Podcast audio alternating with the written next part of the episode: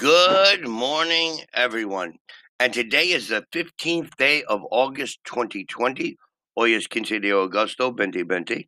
And today is Truly English by Matthew, episode number 20. Today is the payday. Today is quincena.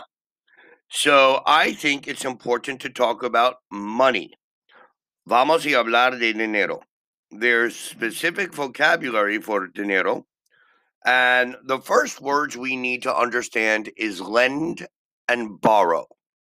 Lend is prestar, borrow, pedir prestar. Can you lend me your pen? Can you lend me 10 pesos? Can you lend me $5? Can I borrow your pen? Can I borrow your pencil? Can I borrow $5? Can your mother lend me her car? Can I borrow your mother's car? Lend and borrow. Inflation and deflation. We have seen a lot of inflation due to the coronavirus. There is inflation in every country. We can inflate a balloon, un globo. We can deflate a balloon. Discount and refund. Descuenta y revolver mi dinero, refund, regresa mi lana. I offer a discount for some students when they take classes, a 20% discount. If a client is not happy, they can receive a refund for their money, for their payment. I buy a pair of pants and the pants do not fit me. I can ask the tienda for a refund. Refund my money. Some things are non refundable. Income and expenditure. Income, ingreso. Expenditure, gastos. My monthly income is 100. My daily expenditures are 200. What is your monthly income? What is your daily expenditure? Hopefully, your income is higher than your expenditure. Statement and balance. A statement is estado de cuenta. I receive many statements. I receive a statement from electricity, a water statement, a visa statement, a Liverpool statement, a tax statement every month. The balance in my Visa card is $10,000.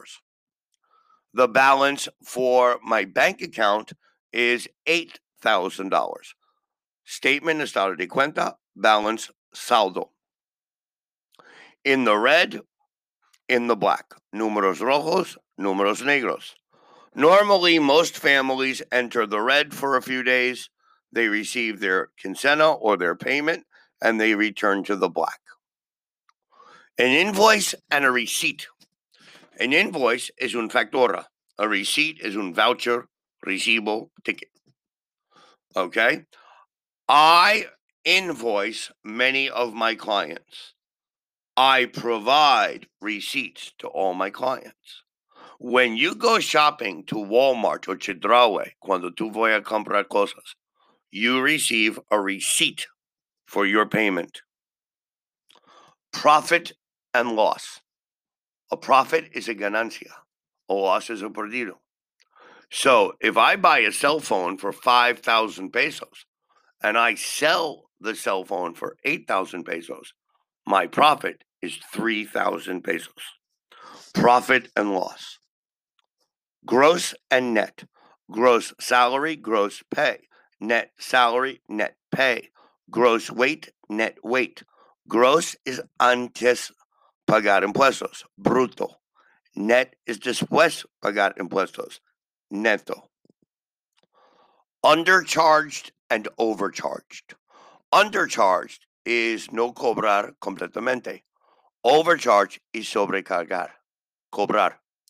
Por ejemplo, como un gringo en México, cuando yo comprar cosas, muchas veces la tienda overcharges me. If I want to buy a Coca Cola and they tell me it's a hundred pesos, they are overcharging me. If I buy a Coca Cola and they say it's three pesos, they are undercharging me. Overpriced or exorbitant. Living in New York City is overpriced, sobreprecio. Living in Westchester County or Interlomas is exorbitant. A tienda como Liverpool is overpriced. A tienda como Palacio de Hierro is exorbitant. Save and invest. Save, ahorrar. Please save your money. Invest, invertir. I need to invest money for my jubilación. Everyone should save money.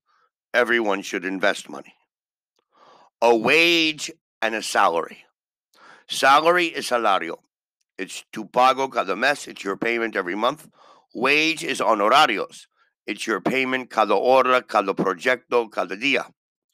Normally, si tú no entras a trabajo y tú tienes salario, tú recibes tu pago. Pero si tú recibes un wage como mesero, plomero, electrician, you don't receive your money. Tú no vas a recibir tu lana si tú no entras a trabajo. Everybody repeat wage and salary. Extravagant and economical. Extravagant, lujoso. That is an extravagant house. That is an extravagant dress. Or economical, equal in Spanish, economical. That's an economical house. That's an economical dress. These are your words in reference to money. Please study these words. Please repeat all the words lend, borrow, inflation, deflation, discount, refund, income, expenditure, statement, balance in the red, in the black, invoice, receipt, profit, loss, gross, net, undercharged, overcharged, overpriced, exorbitant, save, invest, wage, salary, extravagant, and economical. Study and memorize este palabras, poner en tu cerebro y incrementar tu vocabulario. Gracias por unirse con nosotros. Thank you for being with us. This is Truly English by Matthew. Have a wonderful day and a wonderful weekend. Goodbye.